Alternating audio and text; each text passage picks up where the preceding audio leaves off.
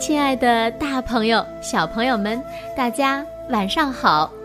又到了子墨为大家讲述中国寓言故事的时间了。今天呢，要为大家讲的故事呀，名字叫做《塞翁失马》。古时候，有一个老头，因为住在边境的一个城镇，人们呐都叫他塞翁。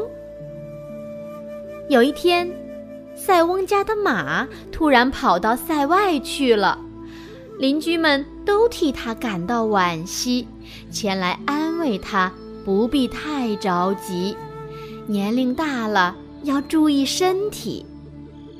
可是塞翁呢，一点儿也不着急，反而高兴地说：“丢失了一匹马没有关系。”怎么知道这不会成为一件好事呢？邻居听了塞翁的话，心里觉得很好笑。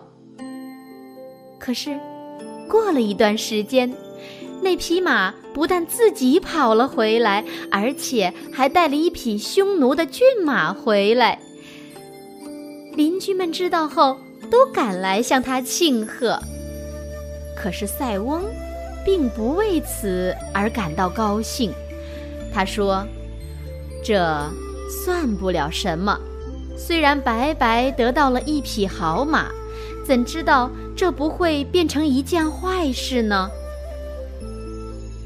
邻居们以为他故作姿态，纯属老年人的狡猾，心里明明高兴，却有意不说出来。塞翁的儿子很喜欢骑马。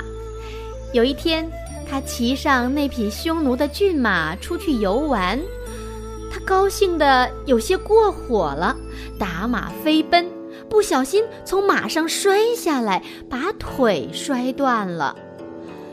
邻居们知道这个不幸的消息后，自然又前来安慰。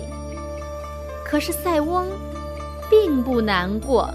他说：“这没什么，孩子的腿虽然摔断了，怎么知道这不会成为一件好事呢？”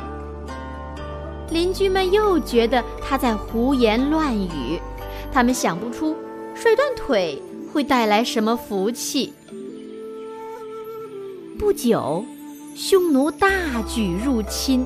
边塞上的青壮年都被征去当兵，大部分人死在了战场上。可塞翁的儿子却因为伤了腿，不能去当兵打仗，和父亲一起保全了性命。塞翁失马的故事，子墨就为大家讲到这里了。